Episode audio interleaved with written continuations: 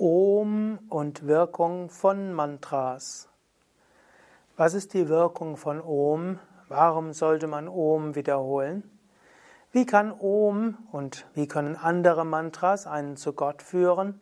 Und wie können die, wie kann Om und die Wiederholung von Mantras dir helfen, alle Hindernisse zu überwinden? Om Namah Shivaya und herzlich willkommen zu einem Vortrag über Om und Mantras, wie sie im Patanjali Yoga Sutra, Vers 27 bis 29, erstes Kapitel beschrieben werden. Mein Name Sukade von www.yoga-vidya.de und ich möchte heute wieder beginnen mit Om und Patanjali Mantra. Om Om Om. Yogena Chittasya Padena Vacha Malam Sharirasya Cha Vaidyakena Yopa Karotam Pravaram Muninam Patanjalim Pranjaliranatosmi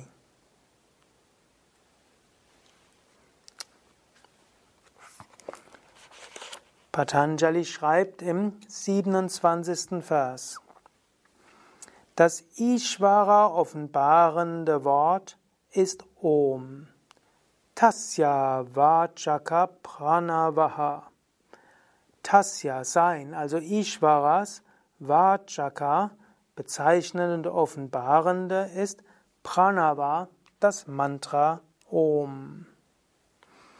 Und so sagt er, wenn wir Ishvara Gott erfahren wollen, dann können wir Om wiederholen beziehungsweise ein Mantra. Patanjali hat ja in den vorigen Phasen gesprochen über Ishvara Pranidhana, Hingabe an Gott. Er hat beschrieben, was ist Gott? Und jetzt sagt er, wie kommst du zu Gott? Eben natürlich zum einen durch Ishvara Pranidhana, Hingabe an Gott. Aber wie kannst du Gott erfahren, ohne dass du Hingabe hast? Das geht, indem du Mantras wiederholst. Natürlich im Bhakti Yoga gibt es neun verschiedene Bhakti-Praktiken. Darüber habe ich an einer anderen Stelle gesprochen, aber auch in einem anderen Vortrag, der ja auch zu dieser Yoga Vidya Schulungsreihe gehört. Patanjali macht es hier aber ganz einfach. Er sagt, wiederhole ein Mantra und das führt dich zu Gott. Wir finden in der indischen Mystik, im Bhakti Yoga, sogar die Aussage, dass Nami und Nama letztlich eins sind. Nama ist der Name und Nami ist der, der durch den Namen bezeichnet wird. Und so wird auch gesagt, wenn du den Namen Gottes wiederholst, dann ist Gott automatisch da. Manchmal wird auch gesagt, ein Mantra ist wie der Körper Gottes. Du wiederholst das Mantra und dann ist automatisch auch Gott in seiner Gänze da. Wenn du also ein Mantra wiederholst, dann stelle dir vor, über das Mantra manifestiert sich Gott. Du kannst dir auch vorstellen, du wiederholst ein Mantra und damit hast du die physische Klang und in diesem physischen Klang manifestiert sich Gott, offenbart sich Gott. Du kannst das Mantra rezitieren, du kannst in der Meditation wiederholen, du kannst es singen. Und ich erlebe es so häufig, dass Menschen in einen Yoga Vidya Ashram kommen, zu Anfang sehr skeptisch sind und vielleicht auch irgendwo vielleicht mit Gott nichts anfangen können, gegenüber Mantra skeptisch sind, wenn sie aber ein paar Tage hier sind, oft dann spüren, dass beim Mantra singen Gott spürbar ist, sich offenbaren kann. Patanjali spricht hier vor allem von Pranava, von Om. Aber es gilt natürlich nicht nur für Om, sondern es gilt für alle Mantras. Man könnte auch sagen, alle spirituellen Gesänge wollen auch dazu führen, Gott zu erfahren. Aber ganz konkret haben die, haben die Mantras den Anspruch, dass sie so etwas sind wie die physische Gestalt des Göttlichen. Und indem du das Mantra wiederholst, wird das Göttliche offenbar. 28. Vers. Tatjapastha bhavanam ständige Wiederholung von Om mit Gefühl und Bewusstsein seiner Bedeutung führt zur Erfahrung von Ishvara und zu Samadhi. Hier sagt er Tat Japa, also ständiges Japa, ständige Wiederholung. Tat von und Tat Artha und Bewusstsein der Bedeutung. Bhavanam mit Gefühl, Hingabe und Versenkung. Also er sagt, ein Mantra physisch auszusprechen allein reicht nicht aus. Natürlich, wenn du ein Mantra wiederholst mit großer Bhavana, also mit großer Versenkung, Bhavana kann zum einen heißen Gefühl, kann Hingabe heißen, kann aber auch heißen mit all deinem Sein. Letztlich Bhava hat etwas zu tun mit Gefühl, es hat aber auch etwas mit tiefem Seinszustand zu tun. Wenn du also ein Mantra wiederholst mit all deinem Sein, mit all deiner Hingabe, dann ist Gott zügig erfahrbar. Zusätzlich kannst du auch noch wiederholen Tat Artha, das Ganze verbinden mit Bewusstsein der Bedeutung. Und zu jedem Mantra gibt es auch viel, wofür es steht. Zum Beispiel für Om gibt es eine ganze Upanishade, die Mandukya Upanishad. Und dort wird beschrieben, Om steht für A, U und M, für Vergangenheit, Gegenwart und Zukunft. Und die Stille, die danach kommt, ist die Ewigkeit. Oder A ist die physische Welt, U ist die Kausalwelt, M ist die, nein, U ist die Astralwelt, U ist die Kausalwelt. Die Stille ist das Göttliche, überall. Und so ist Om alle Dreiheiten und das, was jenseits aller Dreiheiten ist. Wiederum wird gesagt, der, das Om oder die Wirkung des Om ist wie Bogenschießen. Das Ziel ist Brahman. Der Pfeil ist letztlich das individuelle Bewusstsein. Und der Bogen ist das Om. Du wiederholst das Om, das ist wie das hm, Spannen des Bogens. Und dann lässt du los und so wird ein individuelles Bewusstsein verschmelzen mit Brahman. In diesem Sinne wiederhole das Mantra mit großer Intensität und wiederhole es mit dem Bewusstsein der Bedeutung. Dann wirst du Ishvara erfahren, zu Samadhi kommen. Vermutlich, wenn du diesen Vers hörst und wenn du bis jetzt noch nicht abgeschaltet hast, bist du ein ernsthafter Aspirant. Vermutlich wiederholst du Mantras regelmäßig. Wenn nicht, mein Tipp ist, wiederhole Mantras regelmäßig. Aber hier nochmals mein zusätzlicher Tipp, mache dir bewusst, wozu wiederholst du ein Mantra? Was ist die Bedeutung? Was ist der Sinn und Zweck der Mantra-Wiederholung? Und dann Wiederhole das Mantra mit Intensität, mit Gefühl, mit Hingabe, mit großer Konzentration. Dann wirst du merken, wie schnell Gott sich offenbart über das Mantra. 29. Vers. Tata pratyak chetana dhigamo pyantaraya bhavascha. Das Wiederholen von Om führt zur erleuchteter Innenschau und zum Verschwinden aller Hindernisse.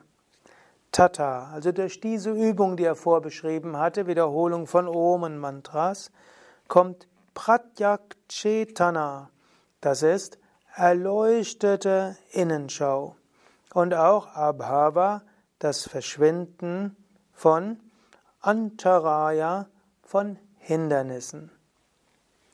Wiederhole also Om und du kommst zur erleuchteter Innenschau und die verschiedensten Hindernisse verschwinden. Dies ist ein Vers, der gut beschreibt, wie Om und Mantras letztlich wirken. Wenn du ein Mantra wiederholst, natürlich, theoretisch solltest du das Mantra wiederholen mit großer Intensität und mit großer Konzentration. Und wenn du das machst, erfährst du Ishvara Gott, du bekommst Hingabe zu Gott und Gott wird dich zur Erleuchtung führen. Aber selbst wenn deine Hingabe nicht so groß ist, selbst wenn deine Konzentration nicht so hoch ist, wird es trotzdem einige Wirkungen geben, die du spüren kannst. Erleuchtete Innenschau. Manchmal, wenn du meditierst, mag es passieren, dass alle möglichen anderen Gedanken kommen, dass du nachdenkst über das, was gewesen ist und das, was sein wird. Indem du zusätzlich ein Mantra wiederholst, ist diese Innenschau und dieses Überlegen nicht einfach nur ein Sorgen machen und ein Kreisen, sondern da kommt göttlicher Segen dazu. Es wird zu erleuchteter Innenschau. Auch wenn du vor einer wichtigen Entscheidung stehst, wiederhole erst ein Mantra, dann stelle die Frage an Gott, dann wiederhole wieder ein Mantra und danach denke darüber nach. Dann wiederhole wieder ein Mantra und richte diese Frage an Gott. Wenn du so vorgehst, wirst du plötzlich eine Führung spüren und du wirst wissen, was zu tun ist. Und dann, wann immer du dir Sorgen machst und Überlegungen machst, wiederhole ein Mantra und übergib es Gott. Oder wenn du etwas nicht verstehst, wiederhole ein Mantra und bitte um Verstehen. Auch so viel geschieht dir im Leben, was du vielleicht nicht verstehst. Es geschehen ja nicht nur schöne Dinge, es geschehen auch schlimme Dinge. Wiederhole ein Mantra und bitte um Verständnis. Du wirst Wissen bekommen, erleuchtete Innenschau. Und dann sagt er auch noch, es hilft zur Überwindung aller Hindernisse. Im nächsten Vers übrigens zählt er die verschiedenen Hindernisse auf, die es auf dem spirituellen Weg gibt. Die werde ich das nächste Mal beschreiben. Aber er sagt hier eben, alle Hindernisse können verschwinden, wenn du ein Mantra wiederholst. Das klingt erstmal unglaublich. Trotzdem meine ich, es stimmt.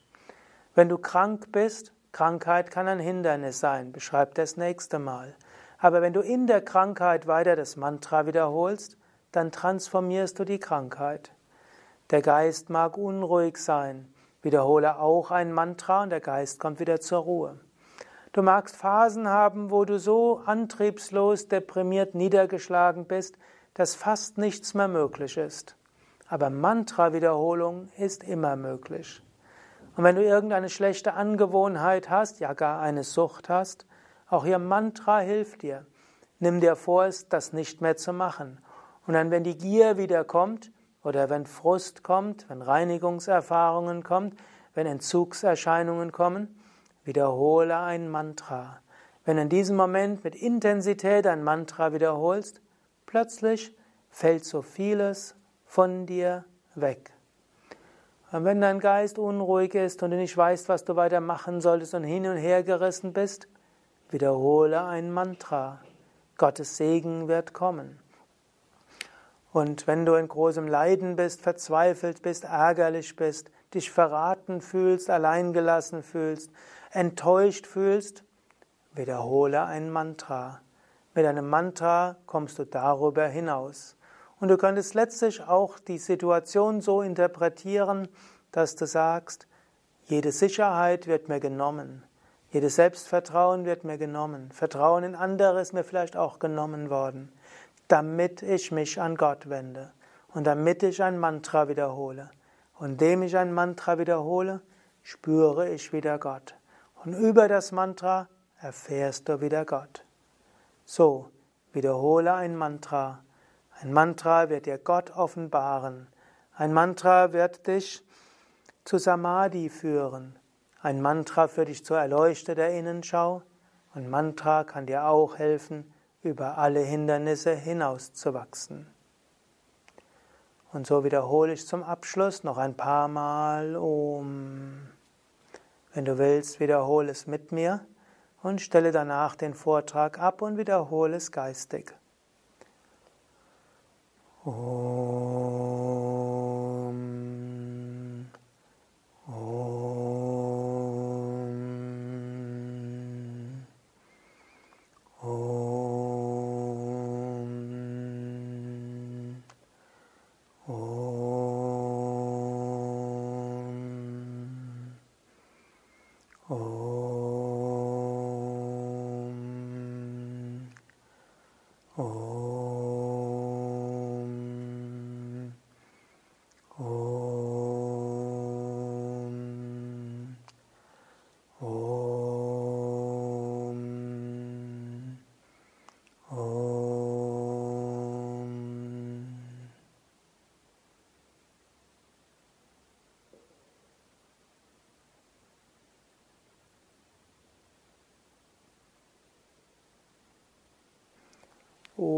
Shanti.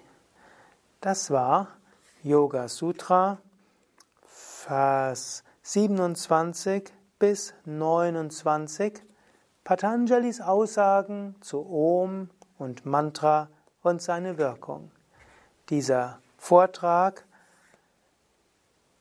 ist ein Teil der Yoga, der Vortragsreihe über Patanjali Yoga Sutra, ein Teil der Raja Yoga Reihe, ein Teil der Reihe der Yoga Vidya Schulung, die ganzheitliche Yoga Weg, Begleitvideo zur zweijährigen Yogalehrerausbildung von Yoga Vidya. Wenn du mehr wissen willst über Yoga Sutra und diese Verse und noch andere Gesichtspunkte erfahren willst, dann schaue nach in dem Buch Die Yoga-Weisheit des Patanjali für Menschen von heute. Ein Buch, in dem ich das Yoga Sutra kommentiere und auch Wort für Wort Übersetzungen für jedem Wort gebe. Du findest auch auf unseren Yoga-Seiten die verschiedensten Verse des Patanjali, alle Verse des Patanjali auf Sanskrit, auf Devanagari in der Übersetzung, Wort für Wort Übersetzung und verschiedene Kommentare. Auf unseren Internetseiten findest du auch die Daten von Seminaren zum Yoga Sutra, zur zweijährigen Yogalehrerausbildung und zur neuntägigen Weiterbildung zum Thema Yoga Sutra. Gehe einfach auf www.yoga-vidya.de. Dort findest du oben oder oben rechts ein Suchfeld und dort kannst du alles eingeben, was du wissen willst und wirst fündig. Ja, alles Gute, bis zum nächsten Mal. Mein Name ist Sukadev, hinter der Kamera Nanda. Ich wünsche dir gute Mantra-Wiederholung und die Erfahrung von göttlicher Gegenwart, Überwindung aller Hindernisse und Zugang zum tiefen Wissen.